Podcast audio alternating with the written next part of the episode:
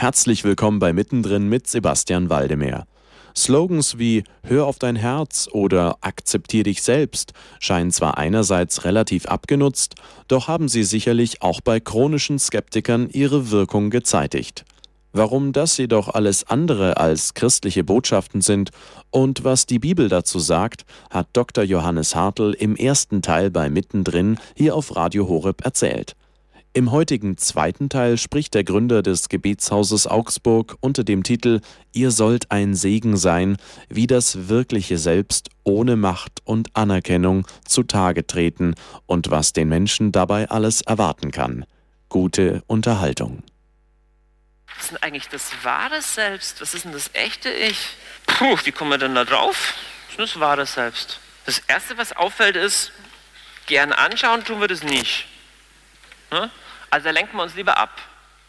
Weil, weil wer, weiß, wer weiß, was da ist. Also mir hat jemand geraten und ich war letzte, letzte Woche, habe ich mal vier Tage nichts getan. Also gar nichts. Außer atmen. Ja, das hat mir jemand geraten, hat gesagt, mach das mal, geh mal da in die Berge, in ein kleines Ding, ein kleines Haus und tu mal gar nichts vier Tage und dann schau, was hochkommt. Also gar nichts. Handy da gelassen, nichts gelesen, nichts. Einfach nur das ist, glaube ich, für die meisten von uns und für den modernen Menschen ist das total ähm, beängstigend. Was ist denn da eigentlich? Wenn ich, wenn ich jetzt gar nicht gescheit sein kann, wenn ich gerade nichts da habe, mich nicht ablenken kann, das Erste, was ich merke, das, was wirklich da ist, dieses wahre Selbst. Jesus sagt, ja, außen seid ihr dabei, es getönigt alles toll, aber innen, die erste Erkenntnis ist, das, was da innen ist, das ist eigentlich bedeutend erbärmlicher, als man denken würde. Ja, das ist tatsächlich so. Die meisten Leute merken das erst spät, erst wenn sie eine große Krise haben, ein Burnout oder die Ehekrise oder so. Man, man, für manche Leute ist eine, eine gescheite Krise das Beste, was man ihnen wünschen kann. Der Herr in seiner Gnade lässt uns manchmal echt gegen eine Wand fahren, um zu erkennen, das war ja der falsche Zug, in dem ich saß. Und für manche ist die Stunde erst am Sterbebett zu erkennen, das war ja alles gar nichts. Das ist ja gar nicht echt. Und das Echte, was ich da sehe, dieses wahre Selbst, das ist ja ganz schön erbärmlich. Und ich nenne dieses erbärmlich mal positiver erlösungsbedürftig. Ähm, kurz, erlösungsbedürftig. Warum sind wir denn erlösungsbedürftig? Eigentlich sind wir doch ganz gute Menschen. Wir sind gute Menschen, nur manchmal tun wir schlechte Sachen. Das Problem ist, die Bibel sagt, nee, auch wenn du gute Sachen tust, ist das Problem immer noch da. Wie? Ich hätte gedacht, wenn ich gute Sachen tue, ist gut. Nee, nee, ob du gut oder schlecht tust, in beiden Fällen bist du leistungsorientiert und glaubst, dass du jetzt vor Gott heilig und gerecht bist, weil du Gutes tust. Wenn wir mal anschauen, was du Gutes tust, du bezahlst deine Steuern, das ist grundsätzlich schon mal gut, aber warum bezahlst du sie denn? Ähm, warum tun denn Menschen schlechte Sachen? Menschen tun schlechte Sachen hauptsächlich aus Angst und Stolz. Ne, haben Angst vor Konsequenzen und deswegen lügen sie. Ne, wenn es rauskommt, dann kriege ich Ärger, also lüge ich. Ja? Ich habe Angst, dass ich ins finanzielle Nichts stürze, also muss ich irgendwie tricksen mit den Steuern. Aus Angst tun wir schlechte Sachen. Und aus Stolz tun wir schlechte Sachen. Wenn das, was echt ist, zu dumm aussieht, muss ich tricksen, dass es besser aussieht, muss ich lügen. Aus Stolz, Angst und Stolz. Aus welchem Grund tun Leute gute Sachen? Sie zahlen ihre Steuern, damit sie dann nicht rangekriegt werden. Aus Angst. Und sie spenden was, weil es fühlt sich auch relativ gut an, zu den Guten zu gehören. Ich bin einer von denen, der spendet. Sowas nennt man Stolz. Und du kannst das ganze religiöse Programm von ich bete viel und ich gehe ganz viel Gebetskreis, kannst du aus Angst machen vor Konsequenzen und aus Stolz. Weil es fühlt sich auch gut an. Ich bin nicht einer wie der Teil von meiner Verwandtschaft, die ganz böse sind. Und dieses ganze konkret hier, das funktioniert komplett auch mit religiösem Vorzeichen. Das ist das, was die Pharisäer hatten. Die waren total fromm, und es ging total vorbei. Und Jesus hat gesagt, der Punkt, den ihr nicht verstanden habt, ist die Tiefe von eurer Erlösungsbedürftigkeit. Geht ganz tief. Weil Angst und Stolz und unsere ganzen negativen Zeug eigentlich tiefer uns prägen, als wir da selber rankommen. Weißt du, das ist wie der Münchhausen, der kann sich nicht selber aus seinem Schlamm rausziehen der leistungsorientierte Pharisäer, der meint, ja, wie Goethe im Faust 2 am Schluss, wer immer redlich sich bemüht, ne, mit dem wird schon, das glauben ganz viele Menschen. Ne, die, die guten Leute, die kommen am Schluss dann alle in den Himmel. Ja, das stimmt schon, nur es gibt irgendwie keine guten. Weil dann sagst du, warum? Alle Menschen guten Willens und wenn man sich ein bisschen anstrengt. Ja, wenn alle Menschen auf der Welt sich ein bisschen anstrengen, dass die Welt besser wird. Wenn alle Menschen auf der Welt nur einen Tag lang versuchen würden, so zu leben, wie sie glauben, dass es richtig ist, weißt du, was da rauskäme? Genau das, was wir in der Welt haben, käme da raus. Weil die Menschen stehen ja nicht morgens auf und sagen, heute mache ich mal den größten Unsinn. Die Leute stehen morgens auf und sagen, heute lebe ich mal so, wie ich meine, dass gut wäre. Das Problem ist, dass wir das nicht wissen. Das Problem ist, dass wir Menschen auf einer ganz tiefen Weise erlösungsbedürftig sind. Über das wollen wir ungern reden. Dann basteln wir uns lieber so einen, so einen Allversöhnungsgott zusammen, so einen zahnlosen Greis, ja, der keinem was Böses will. Das ist total lieb. Gott ist total lieb. Du bist total lieb und ich auch. Und jetzt mögen wir uns beide. Ja. Hat überhaupt nichts mit dem Evangelium zu tun. Jesus sagt eigentlich, hey, du hast echt ein Problem. Es gibt eine gute Nachricht, es gibt auch eine Lösung. Sag doch mal zum Nachbarn, du hast echt ein Problem. Äh, oder lass mich immer so. Nee, mach nicht. Nein. Oder sagst du deinem Nachbarn, ich habe echt ein Problem. ja. Weißt du, ähm, über das, das reden wir, das ist total uncool. Wir wollen doch eine Frohbotschaft und keine Drohbotschaft. Ja, genau. Und wenn ich zum Arzt gehe, dann will ich auch, dass er mir immer sagt, Diagnose kerngesund. Ha. Weil ich will doch keine Drohbotschaft. Der macht mir voll Angst, wenn er sagt, Sie haben Metastasen im ganzen Leib. Nee, nee, das will ich auf keinen Fall hören. Der Jesus ist da leider gar nicht so lieb. Jesus ist ein guter Arzt. Und er sagt, du bist total erlösungsbedürftig. Und das Zweite, worüber wir Menschen unglaublich, uh, total gar nicht gern reden, gar nicht gern reden, sind so über Sachen wie zum Beispiel, dass wir mal alt werden und sterben. Das tun wir wegverdrängen, die müssen dann in irgendwelchen Heimen, dass wir das keinen Fall sehen, das wollen wir nicht weg. So, so, so altern, das ist ja gar nicht toll. Du musst ja jung sein, du willst ja mit 80 immer noch aussehen wie mit 70. Nein, Nein oder dieses, weil das ist eigentlich dieses Ding, das geht immer so weiter. Nö, jetzt habe ich mich gerade so dran gewohnt, so mit 84, ich bin gerade warm gelaufen, ich bin noch einer vom, vom alten Eisen, so ein Rollator, das ist was für die alten Leute. Ne? So, ähm, dieses Gefühl eigentlich, ne, da gibt es wenig Grenzen. Und, und, und so eine Begrenzung, das finden wir eh uncool. Was wir ganz uncool finden, ist, dass wir Menschen begrenzt sind, zum Beispiel auch im Geschlecht. Dass du sagst, ich bin halt jetzt ein Mann, ich bin jetzt eine Frau, und du kannst dich auf den Kopf stellen und mit den Füßen wackeln, du bleibst trotzdem ein Mann oder eine Frau. Wir sind schon in einer komischen Gesellschaft, dass wenn du sagst, dass das Geschlecht des Menschen nicht veränderbar ist, dass du als, weiß ich nicht, rechtskonservativ giltst. Ich würde sagen, nee, ich habe einfach mal mein Hirn verwendet. Äh, das Geschlecht des Menschen ist ähm, aber, aber das scheint, nein, das scheint, für, das, das scheint für den modernen Menschen eine totale Zumutung zu sein, zu erfahren, da gibt es was, wo er einfach mal nur so ist. Ach, total uncool, dass ich hier begrenzt bin, ja, dass ich sterben muss dass ich ein Mann bin oder eine Frau und das kann ich gar nicht ändern. Wir versuchen rumzutricksen, dass es ein Mann und eine Frau für eine Zeugung braucht. Das muss doch irgendwie anders gehen. Und mit dem Sterben, ah, das müssen wir doch selber irgendwie kontrollieren und so. Dass wir selber begrenzt sind, das fühlt sich für den modernen Menschen bedrohlich an. Was warum? Weil er in einem komplett falschen Ich lebt, in einer kompletten Lüge lebt. Ihr Lieben, es gibt nur einen Ort, wo die Liebe Gottes andockt. Es gibt nur einen Ort, wo, das, wo die Liebe Gottes andockt und die ist das wahre Selbst. Weil wenn Gott sich all das anschaut, das kann ganz grandios aussehen, was du alles geschafft hast in deinem Leben und in der Firma läuft es gut und da läuft es gut und die Leute sagen das über dich.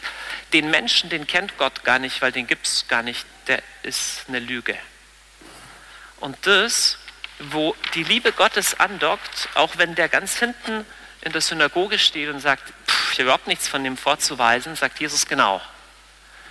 Der ist mit Gott im Gespräch. Da sind wir im Deal. Ihr hört mittendrin auf Radio Horeb am Abend der Jugend. Arbeit, Leistung, Tatendrang. Viele Erfolge im Leben verbuchen zu können, ob mit oder ohne religiösen Beigeschmack, führt laut Dr. Johannes Hartl nicht nur zu einem falschen Selbstbild, sondern auch vor Gott zu rein gar nichts. Um zu einem realistischen Selbstbild zu kommen, braucht es die Einsicht der eigenen Erlösungsbedürftigkeit. Hier ist für euch Michael W. Smith mit Grace.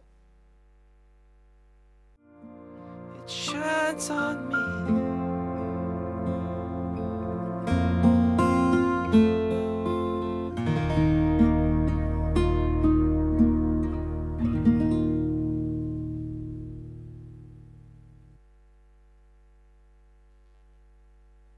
Michael W. Smith mit Grace.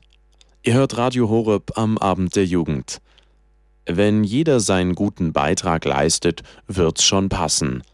Binsenweisheiten wie diese helfen laut Dr. Johannes Hartl, dem Gründer des Gebetshauses Augsburg, nicht wirklich weiter, wenn es um die Frage nach dem eigenen echten Ich geht. Was dagegen wirklich hilft, erfahrt ihr jetzt. einer, der tiefer als die meisten anderen das verstanden haben, das ist eigentlich total interessant. Das ist der liebe Paulus. Paulus hat ja total mit so einem Ding gestartet. Ja?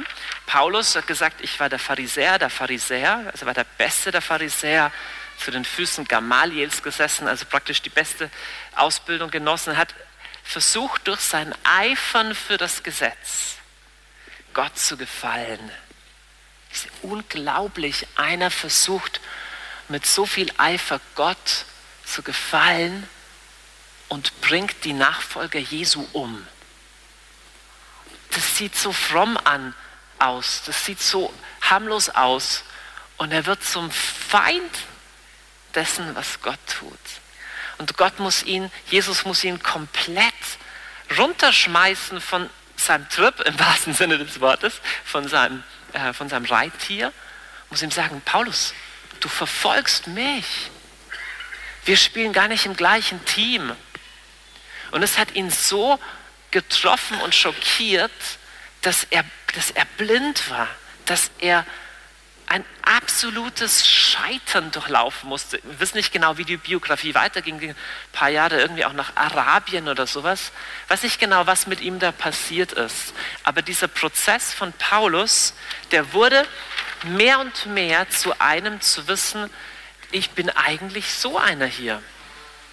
Es ist lustig, du kannst ja die Paulusbriefe anordnen nach der Zeit ihrer ähm, ihre Abfassung. Weißt du etwa, was so die ersten sind und was die letzten sind?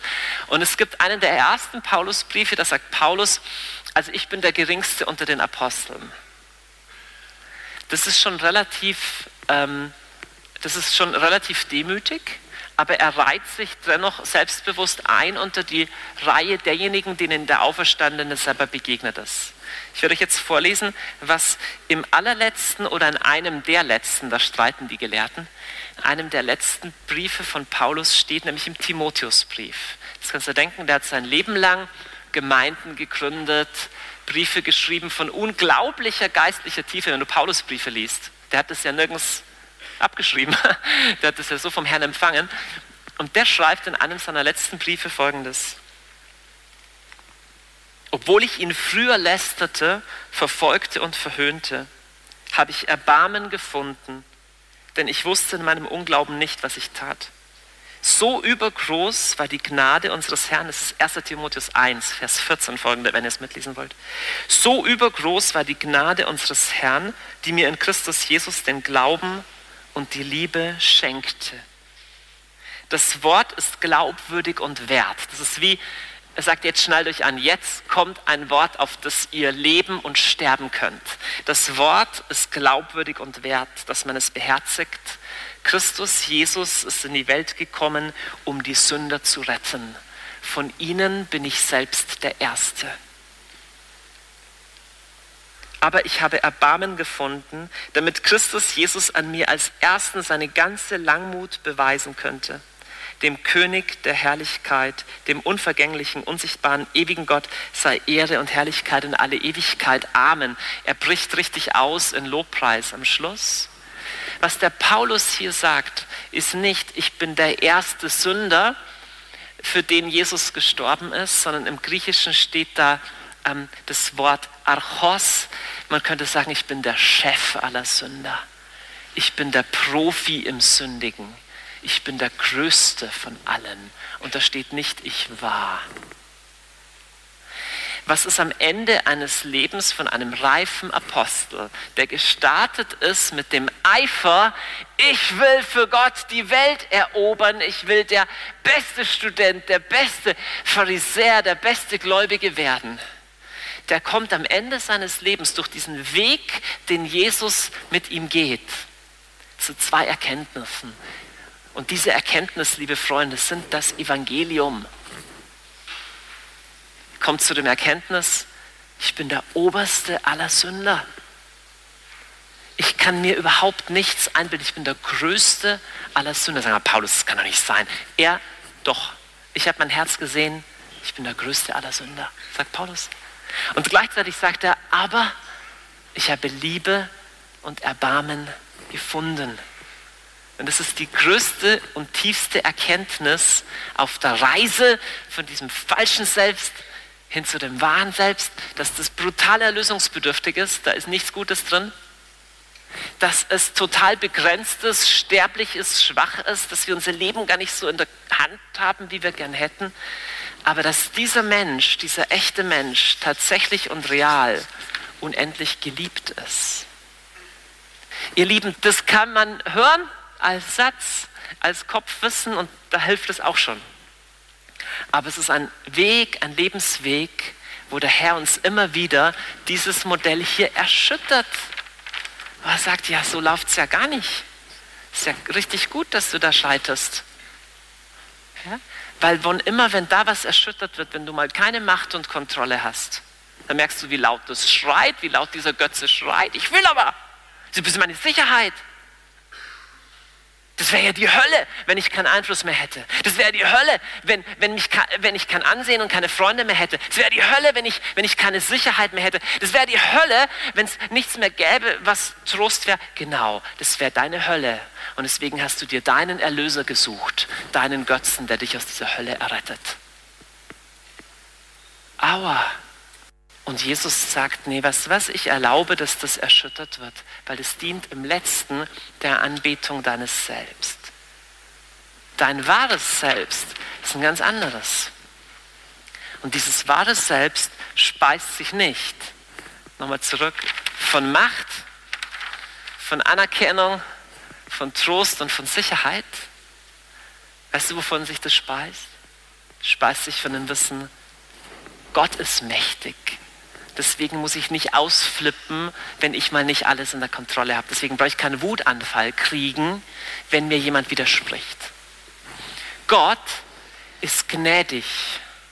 Und deswegen ist es so schlimm nicht, wenn die Augen der Menschen mich mal nicht so anerkennen. Weil Gott ist gnädig. Und Gott ist gut. Deswegen muss ich nicht überall in der Welt nach dem Guten suchen. Das wäre was noch Besseres. Das wäre ein noch schöneres Auto. Das wäre noch ein besserer Wein. Das wäre noch ein besseres Haus. Und dann wird es mir endlich von der Seele her gut gehen. Gott ist gut. Und schließlich, Gott ist groß. Und deswegen muss ich nicht meine Sicherheit festhalten können, denn das kannst du eh nicht. Ihr Lieben, diese Sätze, Gott ist mächtig, Gott ist gnädig, Gott ist gut und Gott ist groß. Das sind Sätze der Anbetung. Und deswegen ist das Ziel dieses neuen Lebens, zu dem Jesus uns am Kreuz erlöst hat. An diesem Kreuz, wo ich check, wie erlösungsbedürftig ich bin, wie begrenzt ich bin, wie wenig weit meine eigenen Anstrengungen reichen, aber auch wie unendlich geliebt ich bin. Deswegen ist das Ziel dieses Lebens, zu dem wir da erlöst sind, nicht, dass es mir noch besser geht, nicht, dass alles im Leben gut gelingt, sondern das Ziel dieses Lebens ist die Anbetung Gottes. Ich wiederhole das nochmal. Das höchste Ziel deines Lebens ist nicht, dass es dir gut geht. Und das höchste Ziel, die höchste Absicht Gottes mit deinem Leben ist, ist auch nicht, dass es dir gut geht. Was? Moment, nochmal, Johannes. Wenn Gott gut wäre, wie kann er dann zulassen, dass mir was passiert im Leben, was nicht so gut ist? Gottes Hauptabsicht für dein Leben ist gar nicht, dass dir alles gut gelingt. Gottes Hauptabsicht ist, dass du ein Liebender wirst und ein Anbetender wirst. Und Gott wird alles in deinem Leben verwenden, um dich zu bringen und zu erziehen von diesem Festhalten an diesem äußeren und falschen Ich hin zu diesem wahren Ich, das bedeutend weniger spektakulär aussieht, das bedeutend begrenzter ist, als wir oft denken, aber das bedeutend unendlich geliebter ist, als du je denkst. Im Psalm 104 heißt es, der Herr freut sich an seinen Werken. Der Herr freut sich an dem wahren Ich, das er in dir gemacht hat, als Mann, als Frau mit dieser begrenzten, mittelmäßigen Lebensgeschichte, wo Sachen nicht funktioniert haben, aber er liebt genau diesen Menschen. Lass uns kurz beten. Jesus am Kreuz trifft all unser Falsches auf dein Wahres. Am Kreuz trifft all unsere Erlösungsbedürftigkeit und Dunkelheit auf deine unendlich mächtigere Liebe. Und deswegen ist das Scheitern und die Buße und das Zerbrechen gar nicht beängstigend. Ist auch die Wahrheit nicht beängstigend, denn die Wahrheit macht frei. Und Jesus, wir danken dir für dieses unendlich tiefe Ja, das du zu uns gesprochen hast. Danke, dass wir aus diesem Jahr heraus versöhnt leben können mit unserem Geschlecht, unserer Herkunft, unserer Geschichte, auch unserem Stand, ob wir verheiratet sind oder ledig. Jesus, lass uns tiefer reinwachsen in diese wahre Identität, in dieses wahre Ich. Amen. Das war mittendrin am Abend der Jugend hier auf Radio Horeb. Dr. Johannes Hartl erklärte uns heute im zweiten Teil, dass der Fokus auf Macht, Anerkennung, Trost und Sicherheit zur Selbstentfremdung und Verzerrung beiträgt.